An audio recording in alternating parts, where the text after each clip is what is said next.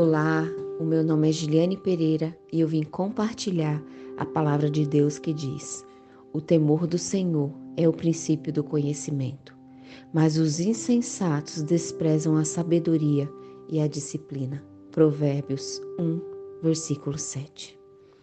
Podemos ser dedicados a adquirir conhecimento, passar horas nos doando, buscando ler livros e mais livros ou fazer uma pós-graduação, um mestrado e até mesmo um doutorado. Mas se não obtivermos o temor ao Senhor, não conheceremos o que verdadeiramente é sabedoria. Ela é mais do que um mero conhecimento, é discernimento para todas as decisões em nossas vidas.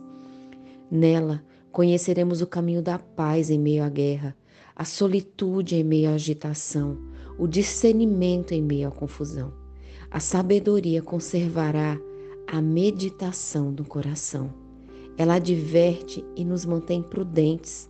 Sabedoria é vida que emana Deus. A sabedoria do Senhor não poderá ser aprendida, é dádiva de Deus. Somente a relação íntima podemos experimentar a sabedoria. Temer a Deus é abrir portas e janelas para a sabedoria.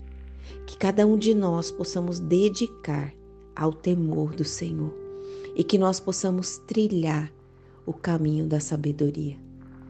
Que Deus abençoe grandemente a sua vida e que Ele conceda todos os desejos do seu coração. Que Deus te abençoe. Muito obrigada.